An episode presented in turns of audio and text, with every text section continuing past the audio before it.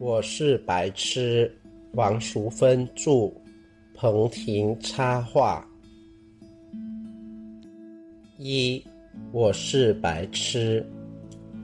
我读小学一年级的时候，有一天，老师带我到一间办公室，对我说：“人家叫你做什么，你就做什么。”接下来是另一位老师拉着我的手，叫我坐下来。他也对我说：“我叫你做什么，你就做什么。”他先要我用几块木头排了些图形，又让我画了一些画，还问了我几个问题。我很努力的排图形，努力的画，努力的回答。但是，虽然我是这么努力，那个老师还是一直在他手中的纸打叉。几天过后，老师告诉我。你应该到十八班去读书。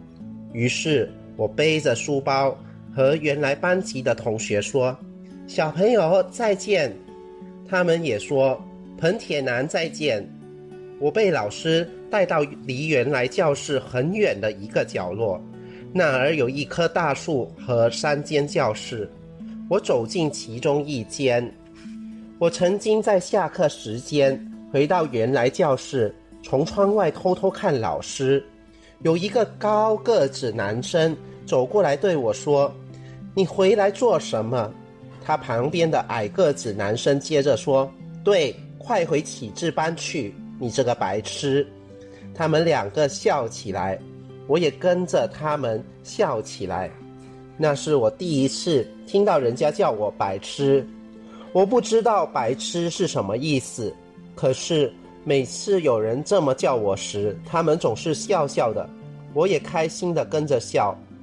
新班级的学生人数很少，每一班却有两个老师。我从一年十八班读到六年十八班，然后有一天，我的衣服上给别上一朵红花，到礼堂去听很多人讲话、唱歌。回到教室后，老师红着眼眶。拉着我的手说：“你毕业了，我就毕业了。”然后妈妈又带我到另一个学校。妈妈说：“升上七年级没有启智班，你乖乖读，听老师话，不要给我惹麻烦。”妈妈在市场卖面，很忙。第二天我就开始自己上学。我试了几条路，终于被我找到那所学校。当我走进校门口。一个很凶的男老师朝我吼着：“你是白痴吗？八点十分才到学校，去罚站。”站了不久，一个漂亮的女老师走过来，对凶老师说：“这是我的学生，脑筋不好，我带回去了。”我就这样走进七年爱班。下课时，三个男生围着我，其中一个头发卷卷的，他说：“老师告诉我。”你是智力发展迟怠，我知道你就是个白痴，以后要听我的话，懂不懂？我点点头。他又敲我的头，大声说：“大家来看白痴！”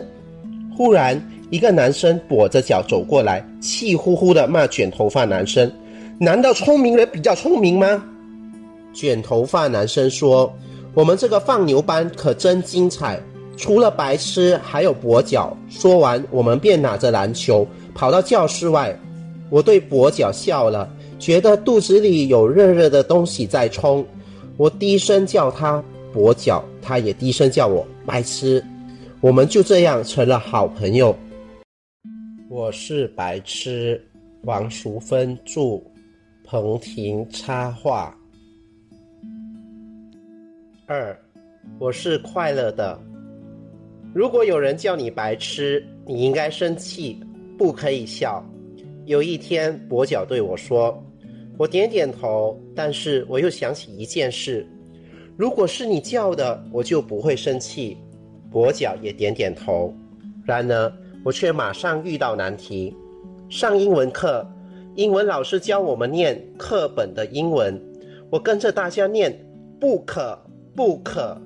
老师却说我念的不对，他站在我面前，低下头来，让我看到他的嘴，看尾音很轻，不要那么大声。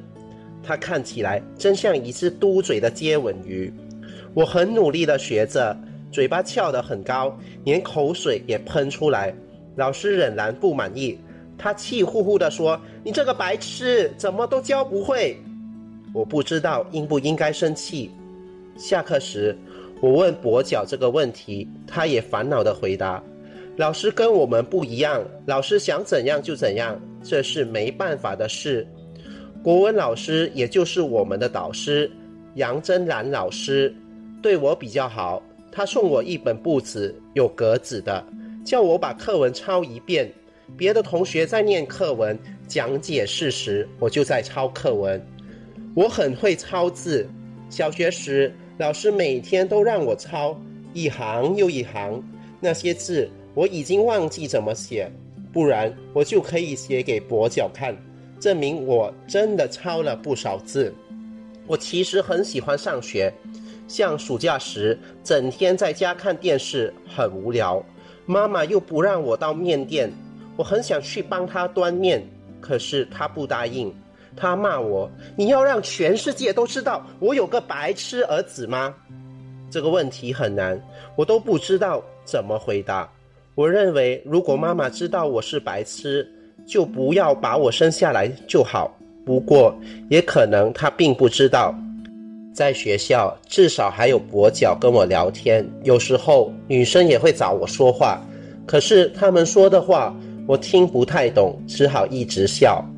我们的班长是世界第一名美人，叫林佳音，跛脚也说她很漂亮，不过她很凶，常常骂丁彤，一个卷头发的高个子男生。有时他也骂我，但是他不会叫我白痴，他记得我的名字。我负责每天提开水，同学很会喝，一下子就喝光，老师就会叫我。现在是上课，厨房人少，你赶快去提。我便拎着茶壶，走过一间间教室，走过操场，到厨房装开水。操场榕树有许多鸟在叫，很好听。有时我就在树下偷听，听到偷笑，因为有一只鸟的声音像英文老师。我喜欢学校。我每天背书包到学校抄书、提开水、吃便当，很快乐。林佳音有一天对我说：“彭铁男，我很羡慕你。”他说的话我总是听一半懂而已。他叹一口气，又说：“其实当白痴也不错，无忧无虑，不用补习，不用担心升学考试。”这句话我全部不懂，但是他讲白痴的时候，我没有生气。我觉得他不像是在笑我，我还是快乐的。